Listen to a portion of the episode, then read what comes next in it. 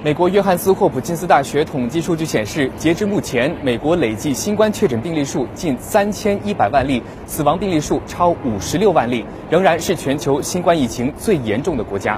美国国家过敏症和传染病研究所所长安东尼·福奇日前就警告，经过一年多的封城和限制公共生活的新冠防控措施，美国人正在经历新冠疲劳症，可能很容易波动而导致病例激增。他说：“美国正在处于防疫的关键时刻。”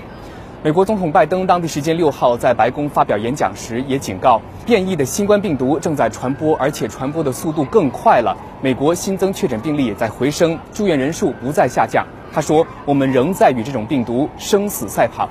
他鼓励美国人继续常洗手、保持社交距离、佩戴口罩。而根据美联社的报道，美国一些州啊正在制定计划放宽防疫限制措施。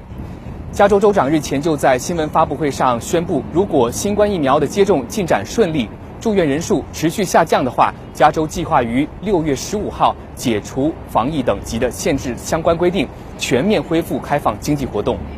而美国邮轮运营商挪威邮轮公司也宣布，计划于七月二十五号逐步复航。那么届时呢，只接待已完成疫苗接种并且通过新冠病毒检测的游客。那么在疫苗接种方面，美国疾控中心的统计数据就显示，目前有百分之十九点四的人完成了接种，百分之三十三点一的人口完成了第一针的疫苗接种。拜登说，不晚于四月十九号，每名美国的成年人都将有资格接种新冠疫苗。